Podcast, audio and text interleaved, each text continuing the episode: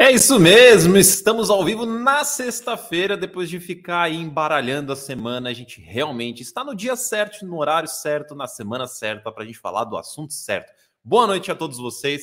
Boa noite, Thiago, aqui que já falou dessa vez sextou na sexta-feira. É isso aí, dessa vez acertamos o horário, o dia, melhor dizendo. Boa noite, Álvaro, Sandro, Célio, Wagner, Dirceu e Mário. Boa noite, todo mundo. Ó, Mário também aqui me zoando. Surpresa, sextas, 19h30. Pois é, pois é. Quem sabe? A gente nunca sabe a semana que vem. Talvez na semana que vem mude de novo, talvez não. Brincadeiras à parte, eu pretendo continuar. Na verdade, até enquanto o pessoal vai entrando aí, eu queria perguntar a opinião de vocês, porque eu gostei até de fazer minha live na quinta-feira. O que, que vocês acharam de live na quinta-feira? Então a gente adianta um dia, pega quase a semana toda, aproveita a sexta anterior. Vocês achariam ruim se a live fosse todas as quintas-feiras? Você prefere? Eu não mando um, um joinha se você prefere, na quinta-feira, às 7h30. Manda um joinha no chat aí se você prefere quinta-feira, só para sentir a temperatura aqui da nossa live.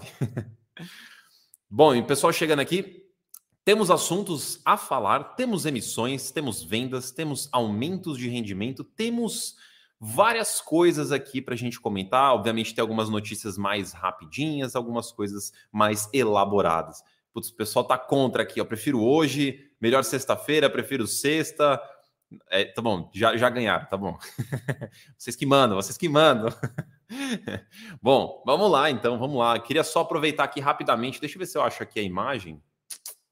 Acho que tem uma imagem aqui. Ahá! Colocando na tela rapidinho, só para mencionar para vocês que estamos com 40% de desconto na assinatura Sunofis, mais o curso de fundos imobiliários. Então, se você estiver atrás de aprender como investir com o professor Baroni, porque ele é o professor desse curso, e também quiser as recomendações, quais fundos ele recomenda comprar, assine com 40% de desconto, você leva a assinatura, você leva também o curso de fundos imobiliários. Dito isso, vamos para o começo aqui, então, de fato, do nosso conteúdo. O Célio realmente quer esse aqui, ó, faz uma na quinta e outra na sexta. Aí sim. Daqui a pouco eu tô todo dia aqui fazendo live. Quem sabe é uma live diária, vocês iam gostar de uma live diária? É brincadeira. Putz, ó, o José também falou aqui quinta e sexta. Não, pessoal, vamos com calma aí que eu não vou dar conta de fazer live todos os dias. Vamos devagar. Na sexta tá bom. Na sexta tá bom. Deixa eu colocar aqui na tela. Peraí, peraí. Aqui. Vamos lá então. Destaques da semana. Eu, como na a live da semana anterior ela foi na quinta-feira, então a gente não falou de sexta, então estou incluindo a sexta-feira aqui na nossa pauta de hoje, ou seja, a sexta passada, essa sexta também. Inclusive, deixa eu até abrir aqui o site da B3 só para confirmar que não saiu nada. Hum, hum, hum, hum, tá, saiu nada. Beleza. Então, seguindo aqui, vamos falar então das notícias rapidinhas. Deixa eu tirar aqui o banner do desconto. Beleza. O pessoal está falando aqui de sexta-feira. A maioria ganhou aqui sexta-feira, já entendi. Vamos lá então. O destaques rápidos. Então, notícias rápidas, fundos menores ou notícias pequenas, coisas mais rapidinhas da gente passar. O OneF, O-N-E-F, fundo que tem um prédio que chama The One, por isso o nome, teve uma reavaliação patrimonial que elevou o valor patrimonial em 13% e ele também rejeitou a proposta de compra que ele recebeu do PATC. Então, aumento de patrimônio, rejeita de venda, o fundo continua vivo, ele é um fundo monoativo e também é um fundo de gestão passiva. Esse movimento de ser comprado, de fundos pequenos serem comprados, é uma coisa que a gente deve continuar vendo até eventualmente, de fato, eles não existirem mais, ou só sobrar um ali e um aqui, até porque o nosso uh, objetivo aqui, na verdade, objetivo não seria a melhor palavra, mas o caminho que a gente está perseguindo, caminhando com os fundos imobiliários como indústria, é um, um caminho mais multi-ativos, multi-estratégia, multi-inquilinos, então, esse formato mais passivo e bem concentrado não é mais o que a gente acaba seguindo. Bom, dito isso, vamos continuar aqui. Helg amortizou duas vezes, foram dois fatos relevantes. Então, o 9, é, ele amortizou quase um milhão, né, 927 mil, e depois amortizou mais 364 mil do CRI REC Log Cotia, que eram ali uns 6 milhões e pouco, mais ou menos, no total. Agora, a dívida foi reduzida para 5 milhões e meio. Então, Helg, pouco a pouco, lembrando que esse é um fundo que tem retido o, os rendimentos justamente para arcar com as obrigações que ele tem. Então, ele fez aí duas amortizações nesse CRI, reduzindo a dívida em um pouco mais de um milhão, né? Um milhão duzentos mais ou menos, trezentos mais ou menos.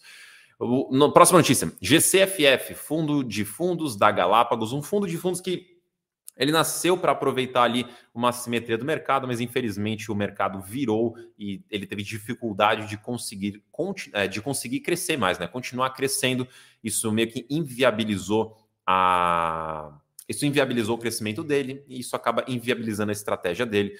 Portanto, houve uma proposta para ele ser liquidado. Na verdade, ele vai ser liquidado barra absorvido pelo GCRI. Foi aprovado, então isso vai acontecer. Os CRIs do GCFF vão para o GCRI, os fundos que tem dentro do GCFF vão ser liquidados e o caixa vai para o GCRI. Então, se você é cotista do GCFF, você receberá cotas do GCRI. Caso você seja a apenas cotistas do GCRI, você só receberá ali mais patrimônio, né? O seu fundo vai crescer e ter mais liquidez. E com isso, o GCFF para de ser negociado no dia 27 de julho. Dito isso, temos o GLOG, que é o fundo de logística da Genial, da antiga Plural. O aluguel que era estava atrasado de abril foi pago, porém o de maio não. Mas a inquilina lá já mencionou que vai quitar ainda no fim desse mês. Então vamos acompanhar se vai realmente ser quitado ou se vai atrasar mais uma vez, porque esse daí, se não me engano, é a segunda ou terceira vez que ele paga um, mas atrasa o próximo, aí né? paga o que estava atrasado, mas atrasa mais um. E tá, tá nessa por enquanto, mas vamos acompanhando. Rapidinho, então, esses foram as, os destaques rápidos. Agora a gente começa a entrar no, nas notícias um pouco maiores. O pessoal está querendo falar do URPR e do MXRF. Fica tranquilo que eu vou chegar lá. Uh, o Sari, essa notícia é do Sari 11, mas ela acaba refletindo também no RA11, no HAAA11, porque eles são juntos, né, donos de um prédio ali na Chucre Zaidan, ali do lado do Shopping Morumbi, em São Paulo. Só que, como o RA11 ele é, é, é ilíquido praticamente, ele tem pouquíssimos cotistas, então não vou nem entrar muito no assunto dele. Eu vou falar mais do SARI 11, que se não me engano ali tem mais uns 10 mil cotistas mais ou menos, então a gente já consegue abranger aqui uma, uma população maior. Então houve uma rescisão antecipada neste prédio que chama Condomínio WT Morumbi. A rescisão foi de 3 mil metros quadrados no total, lembrando que é 75% para o SARI, 25% para o RA11. O impacto financeiro dessa rescisão antecipada será de menos 6 centavos por cota no SARI 11. Lembrando que essa notícia do SARI 11, principalmente, pelo menos a informação que eu estou trazendo é do SARI 11. Só que esse impacto ele não deve acontecer até junho de 2024, porque no contrato tem aviso prévio, tem multa, tem devolução de desconto, e se considerar tudo isso, o impacto só acontecerá lá para junho de 2024, caso até lá o fundo não consiga um outro inquilino. O aviso prévio são o aviso prévio é de nove meses. E a vacância do fundo aumenta para 16,9%.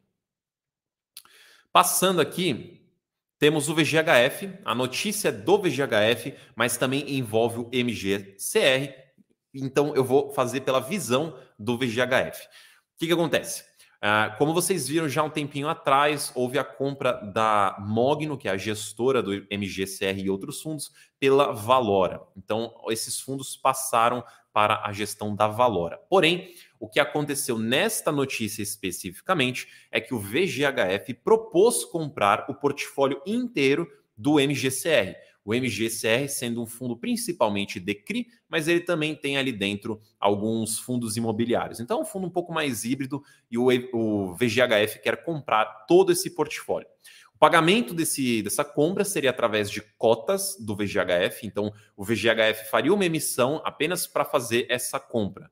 E essa emissão seria no valor patrimonial de R$ 9,29, que, se não me engano, é o valor patrimonial do fundo mesmo, pelo menos na época ali que foi anunciado.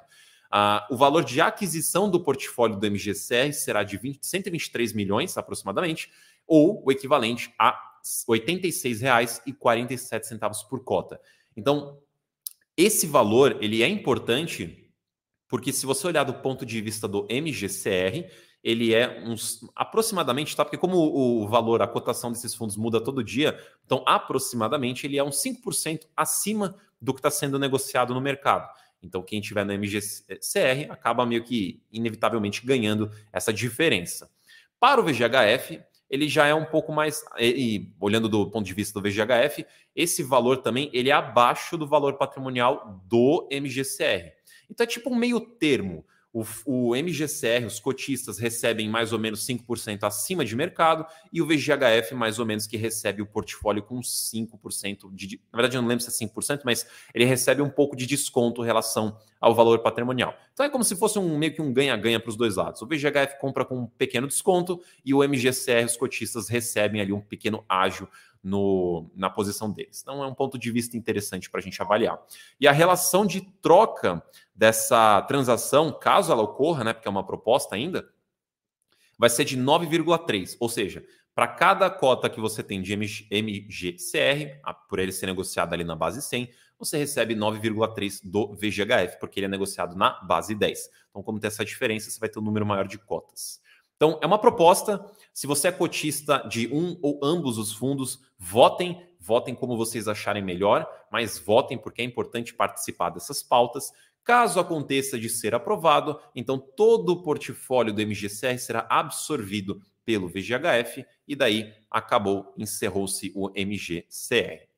Seguindo para a próxima notícia, temos aqui a RBVA, Fundo da Rio Bravo, de, eu gosto de dizer que ele é um fundo de renda urbana, Uh, ele é a denominação dele é varejo, mas no fim do dia, na minha opinião, ele é um fundo de renda urbana. Ele ainda é muito concentrado em agências bancárias, mas já há alguns anos para cá ele vem fazendo essa reciclagem de portfólio, que inclusive essa notícia aqui que está na tela, onde ele vem diminuindo essa posição dele em agências. Então, o que, que aconteceu?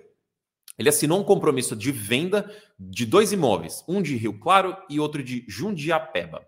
E ambos dão quase 11 milhões o valor de venda, um pouquinho menos, 10,75 milhões.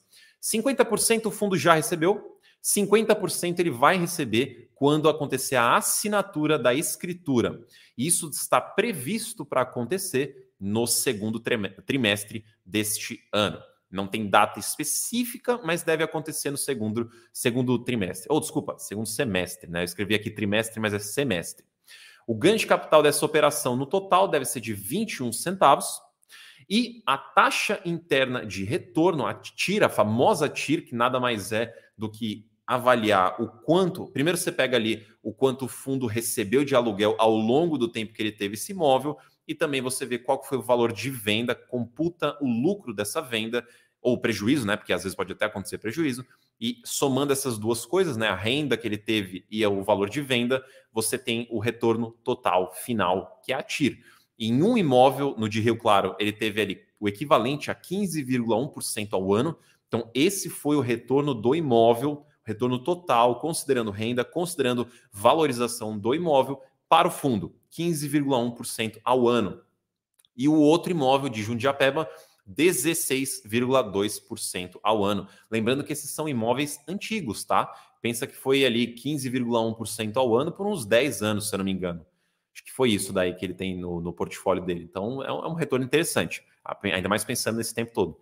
Uh, o valor foi 32% acima do custo de aquisição e 57% acima do laudo de avaliação.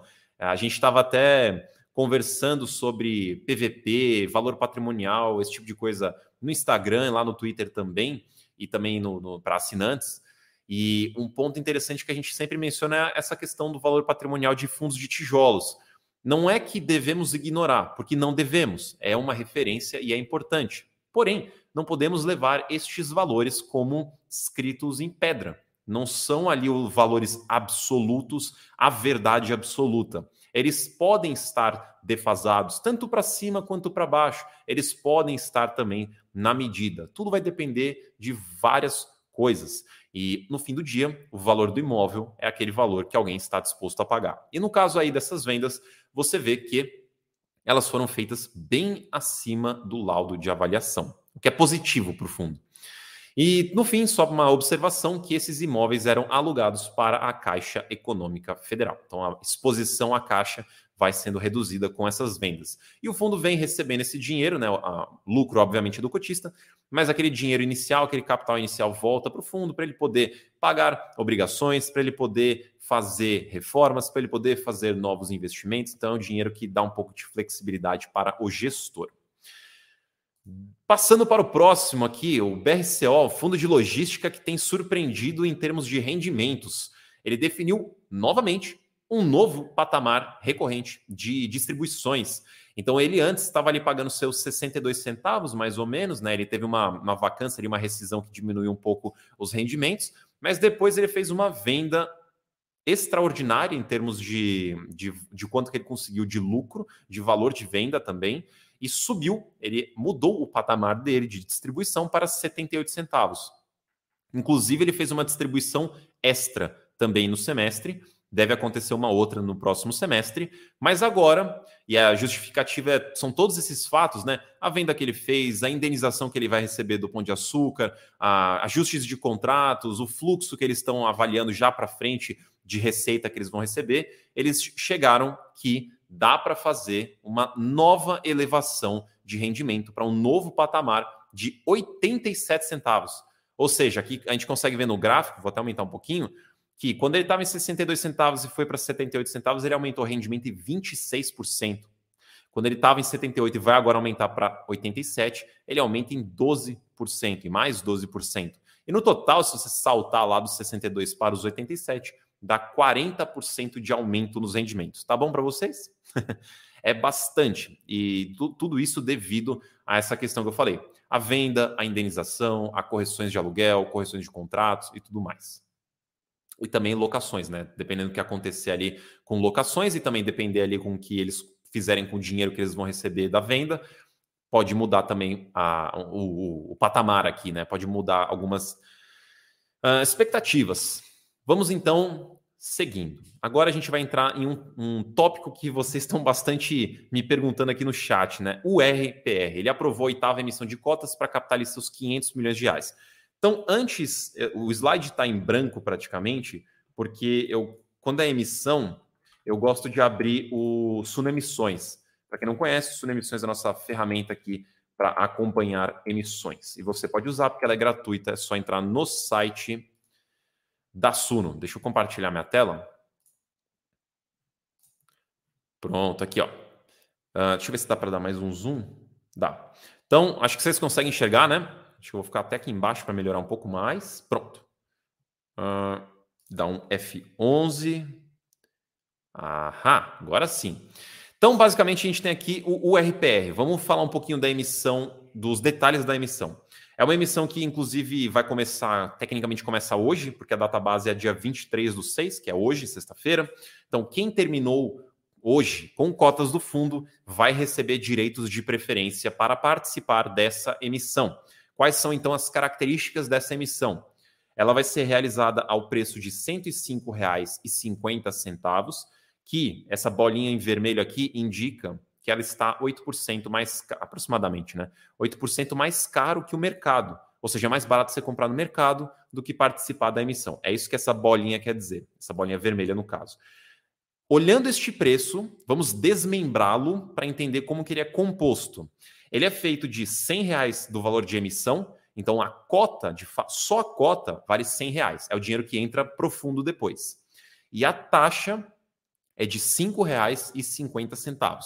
Proporcionalmente, isso dá uma taxa de 5,5%, que é uma das taxas mais caras que eu já vi, diga-se de passagem. Atualmente é a mais cara, se minha memória não falha.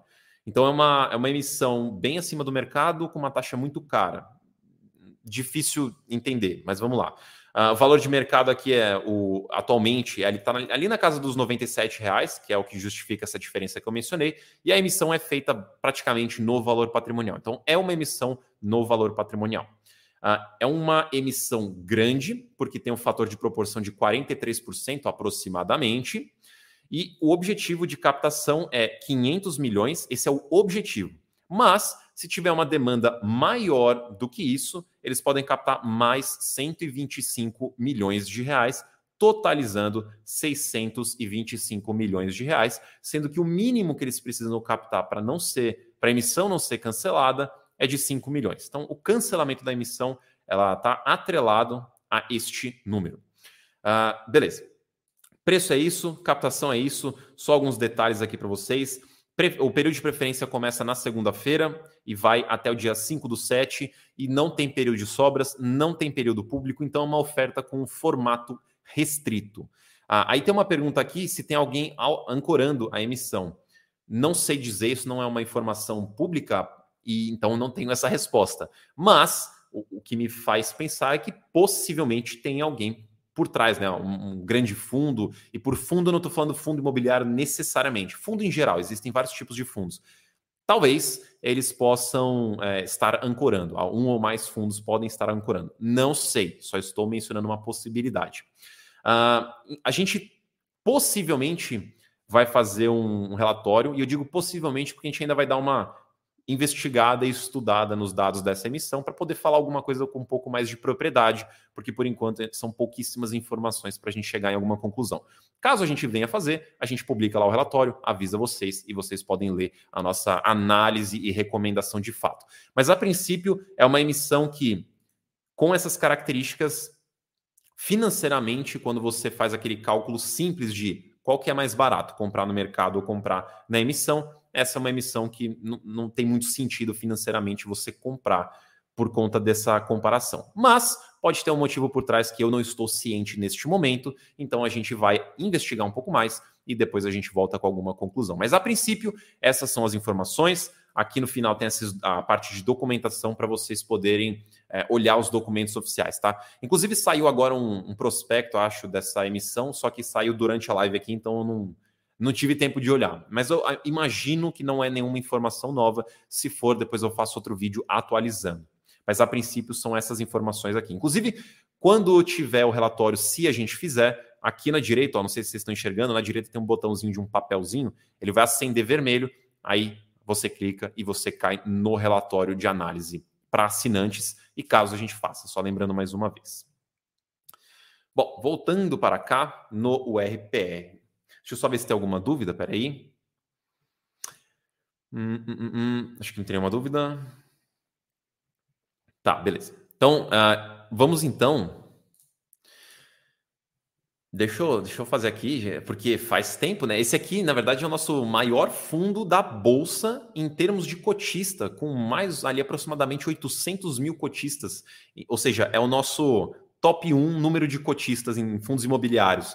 Estatisticamente, aqui na live, aproximadamente, ali um pouco mais, na verdade, de um terço de vocês deve ser cotista desse fundo, para você ter uma noção do quanto grande ele é em termos de cotistas. Né? A gente tem ali seus 2 milhões e 100, mais ou menos, investidores.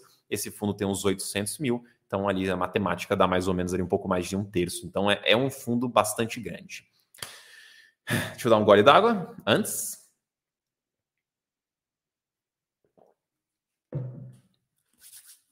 Então vamos falar de MXRF, o nosso maior fundo em termos de cotistas da bolsa. Ele está para realizar a oitava emissão de cotas, lembrando que ele foi um fundo, ele é um fundo que ele já tinha anunciado, já tinha aprovado essa emissão, só que ele demorou um pouquinho para de fato anunciá-la, né? Colocar ali os documentos, explicar as datas, os valores e tudo mais, que inclusive é o que faremos aqui agora.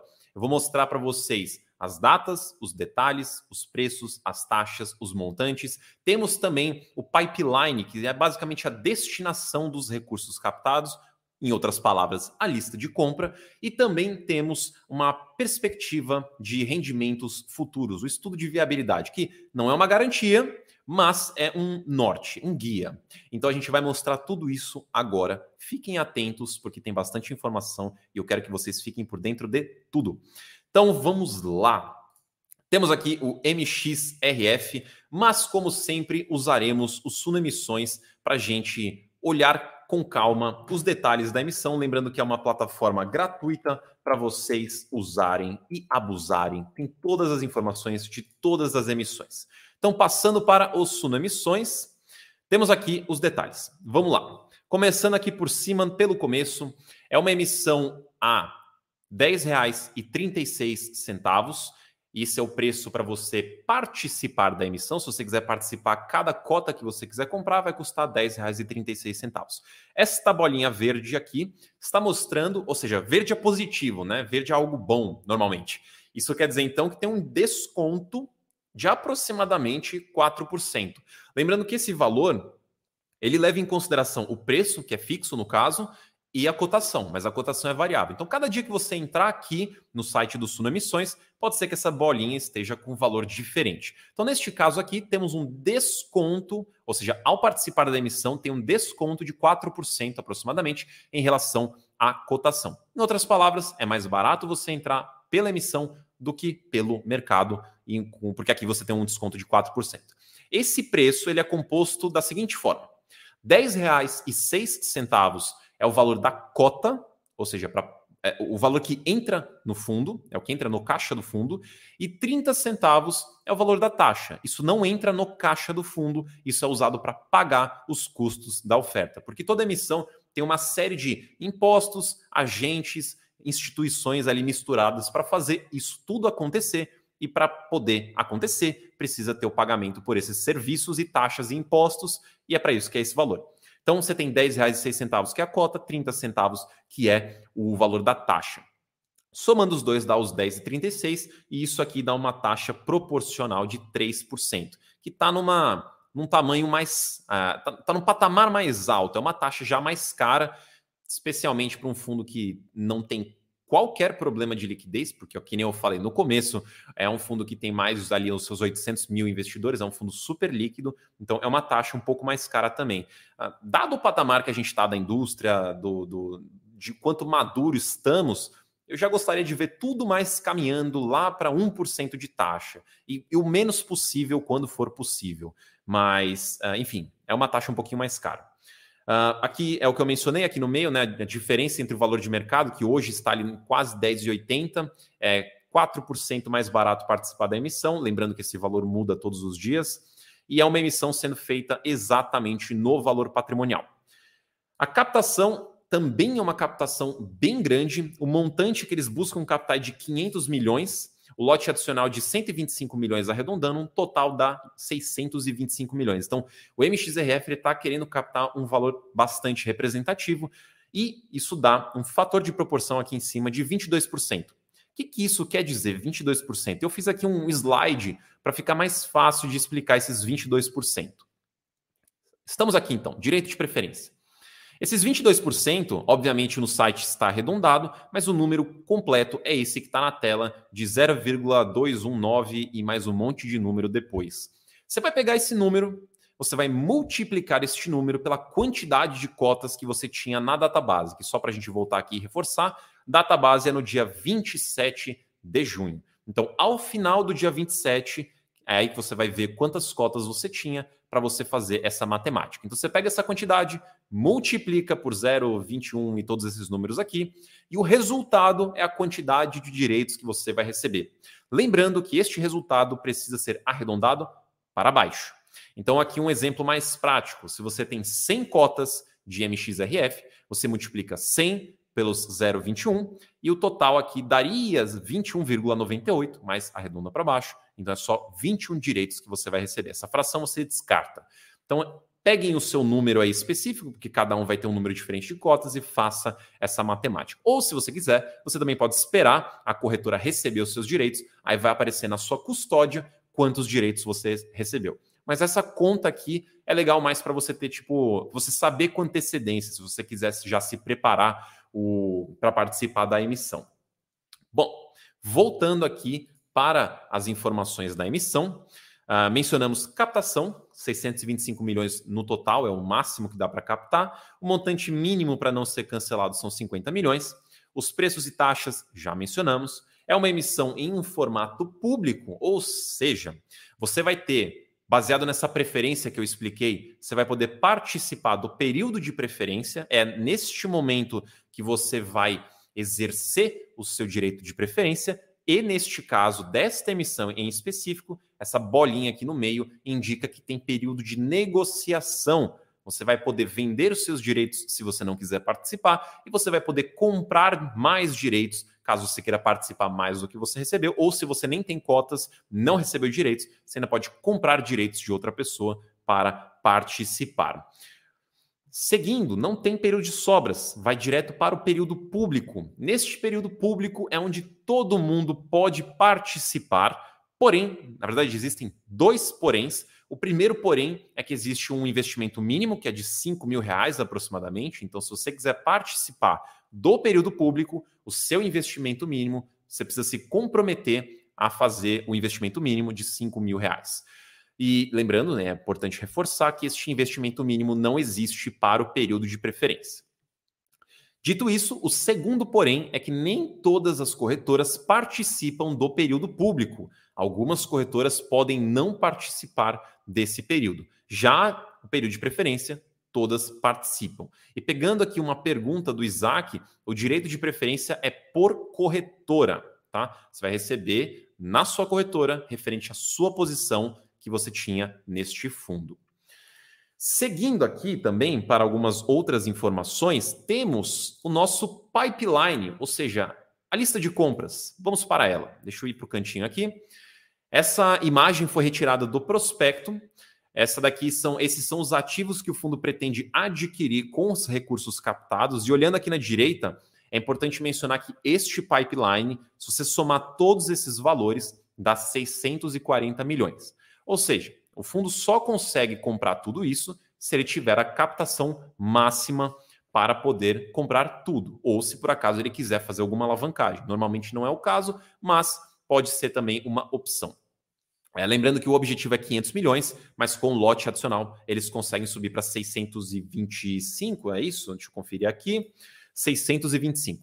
Então ele precisa captar tudo para conseguir comprar tudo, ou aproximadamente tudo. Uh, a taxa média ou seja, se você pegar todos os ativos ali e fazer uma média, porque tem uma mistura de IPCAs e uma mistura de CDIs, daria taxa média IPCA mais 9,97, CDI mais 4,38 e o INCC mais 13%. O INCC só tem um ali, então a média é, é, ele mesmo. Mas o restante, como tem mais de um título com o indexador, aí precisa fazer uma média.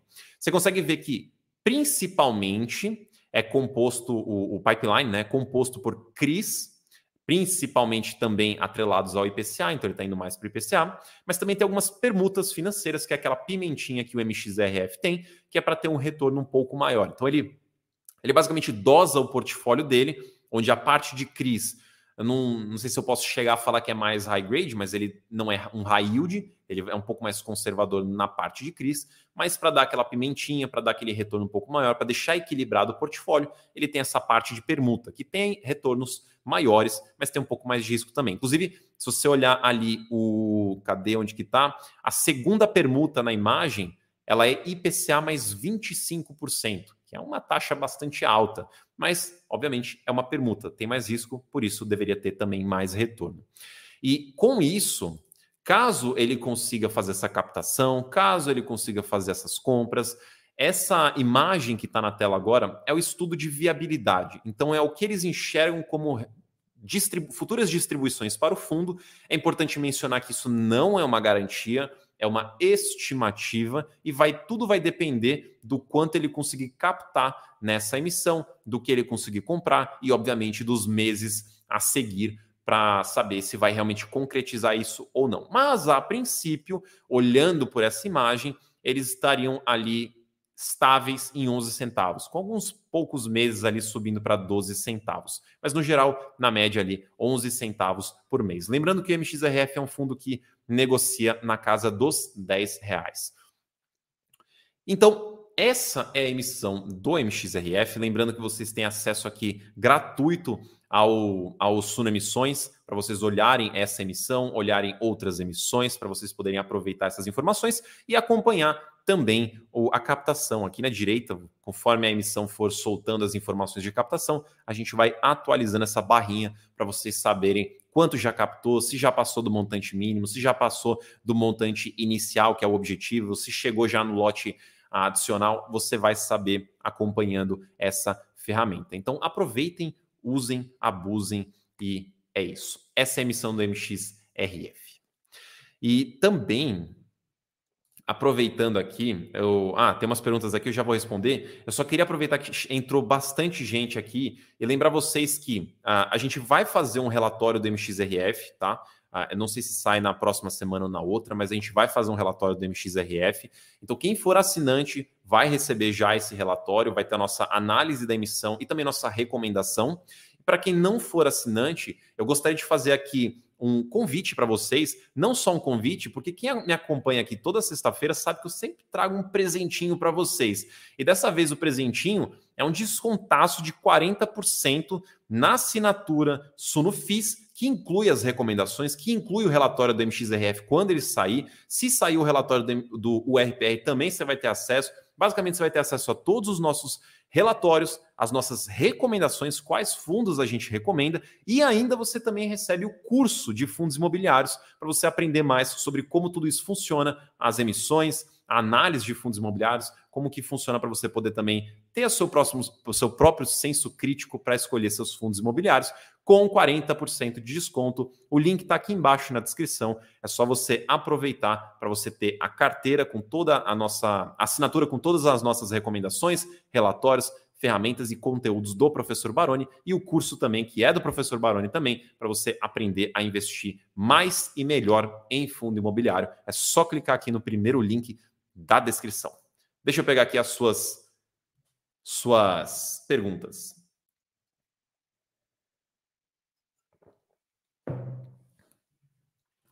Beleza. Uh, o FLF perguntou como que faz a subscrição. É só é tudo através da sua corretora, tá? Então, se você receber direito de preferência, vai ter uma parte lá na, na sua corretora de subscrição para você poder participar.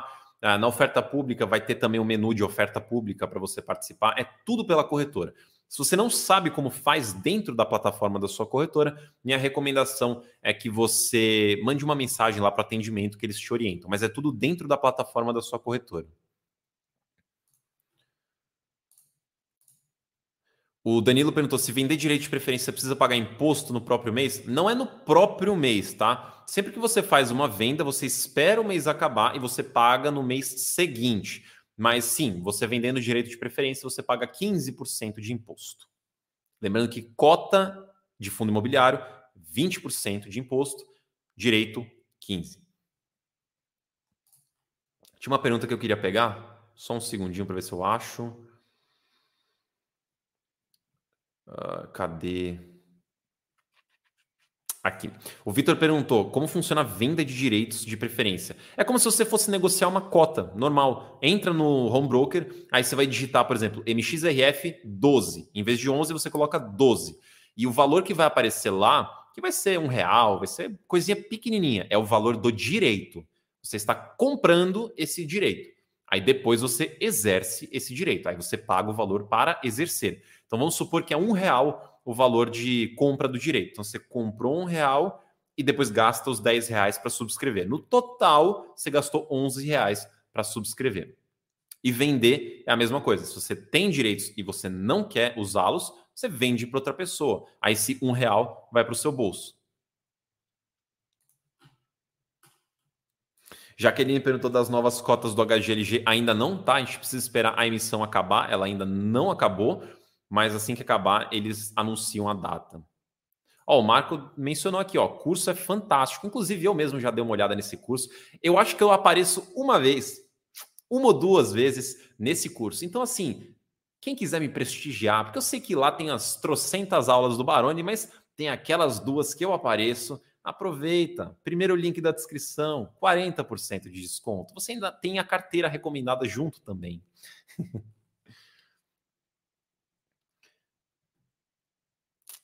uh, cadê? Deixa eu pegar aqui outras perguntas. O Caio perguntou: no caso da emissão do MXRF, eu posso participar do período de preferência e pegar mais no período público também? Pode. Só lembrar que no período de preferência você tem a garantia de compra. Se você tem 15 direitos e você exerce os 15, você tem a garantia de compra dos 15. No período público, você não tem garantia. Se você pedir um número muito alto e não sobrar o suficiente para te atender, pode ser que você receba um pouco menos, tá? É, é essa a diferença, mas você pode participar dos dois.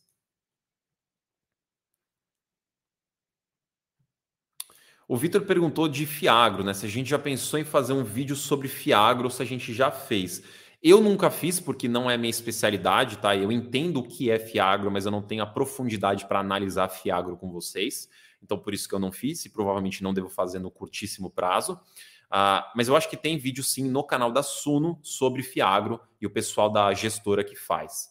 Uh, tem previsão para colocarem na carteira recomendada ou até mesmo em FIIs alternativos? a gente não deve colocar na carteira de fundos imobiliários, porque é uma carteira de fundos imobiliários e fiagros são outros investimentos.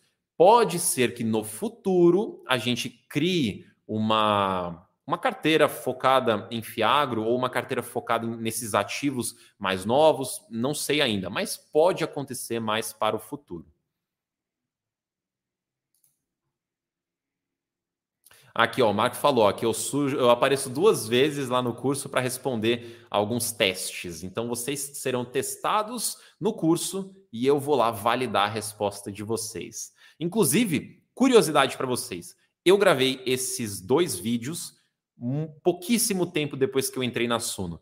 Então, esse que está ali é sou eu de dois anos atrás. O curso ele é recente, tá? Ele é curso é atualizado, mas o meu vídeo ele é de dois anos atrás. Você vai ver a carinha. Minha cara já é meio de gente mais nova, mas você vai ver o cabelinho curtinho, criança parece, mas tudo bem. uh, deixa eu ver aqui. Will Smith, saiu alguma notícia sobre o período público de ALSR? Vai ter rateio? Ainda não saiu, pelo menos ainda não vi, tá? Temos que aguardar mais um pouco. O Luiz perguntou se o acesso à carteira recomendada será por um ano. Positivo. Você vai ter um ano de curso e um ano de assinatura com a carteira recomendada, com os relatórios e todos os conteúdos. Então, é um ano de acesso e 40% de desconto. O João falou que o curso é muito bom. Obrigado, João. Muito obrigado. Mas o crédito tem que ser todo do Baroni, né? Porque eu só faço uma participação especial, mas é o Baroni que aparece mesmo lá. Deixa eu ver aqui mais algumas.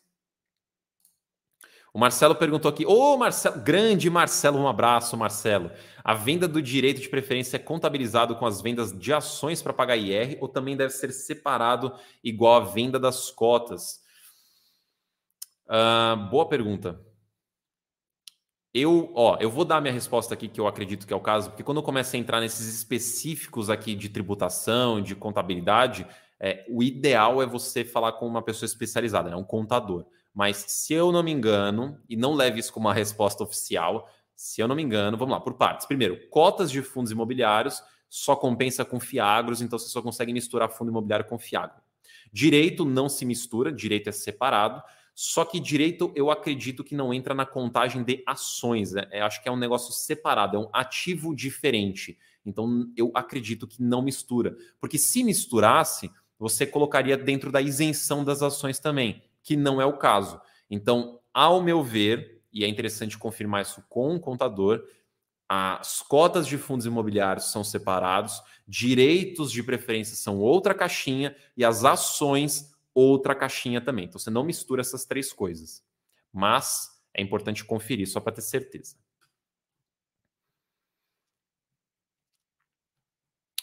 Uh, vejamos.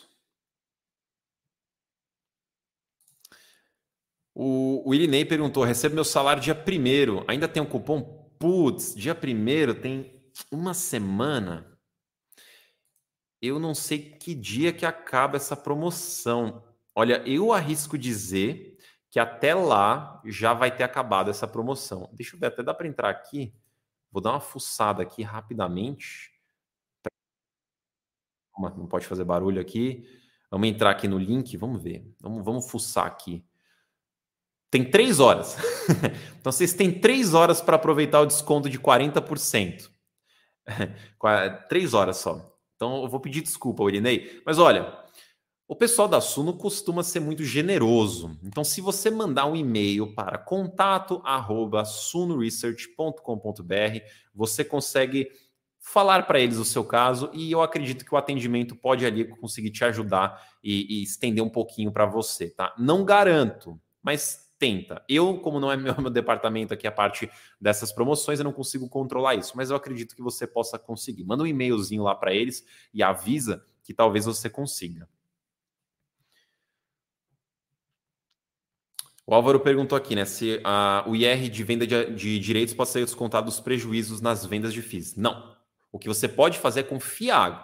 FIAGRO e fundo imobiliário estão dentro da mesma caixinha nessa parte de tributação, nessa parte de declaração. Aí sim, prejuízo de FIAGRO você pode compensar em, lá em fundo imobiliário e vice-versa. A Sheila está perguntando um fundo imobiliário parecido com o MXRF para comparação na hora do estudo. Olha, parecido em termos de setor, tem vários. Tem vários fundos de papel. Ah, então, é, ele é abrangente nesse sentido. Mas, se a gente for olhar como que o MXRF constrói o portfólio dele, eu acho que não tem nenhum que é muito parecido. Porque, normalmente, o, o, os fundos imobiliários de papel não têm permuta no, no portfólio. E o MXRF tem até que bastante permuta. Então, nesse sentido, eu acho que não tem nenhum muito parecido, tá? É mais pelo setor, assim, outros fundos de papel.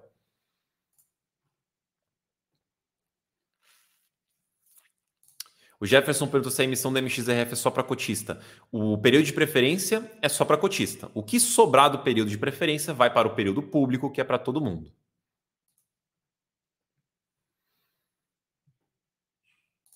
A Dilson perguntou se hoje é pizza ou hambúrguer.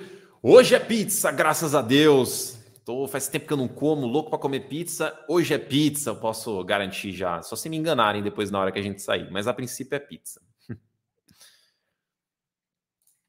Will Smith, pergunta muito boa. O que, que é brevemente uma permuta? Então, ah, na verdade, ah, é que eu não vou conseguir abrir aqui agora. No, no relatório do MXRF, lá no final, tem um diagrama mostrando como que funciona uma permuta financeira.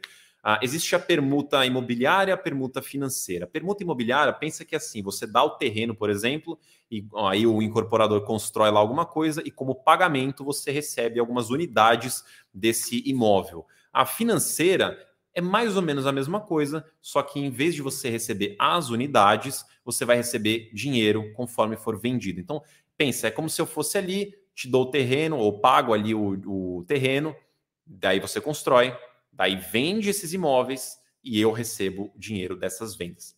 Em poucas palavras é isso, tá? E quando é o, a permuta física, né, que seria a imobiliária, aí você recebe unidades, mas não é o caso. É isso, aqui ó. A grosso modo, permuta é uma troca, exato. Você dá o terreno e me devolve apartamento, por exemplo. Ou eu dou o terreno e você me devolve dinheiro. É, é, permuta é troca, só que nesse caso eu estou fazendo uma troca onde eu quero dinheiro de volta.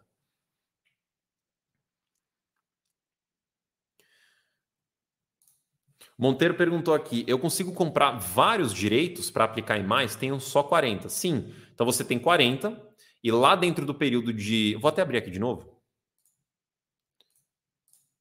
Aqui, ó. Uh, aqui, ó. Dentro do período de negociação, que é do dia 29 ao dia 7, você pode comprar mais direitos de outras pessoas. Então, você tem 40, se você comprar mais 25, você pode exercer 65 direitos no período de preferência. Lembrando que Aqui no período público, você também pode participar sem direito, porém você não tem a garantia de comprar. Né? Se por acaso tiver uma demanda muito grande, pode ser que você receba menos.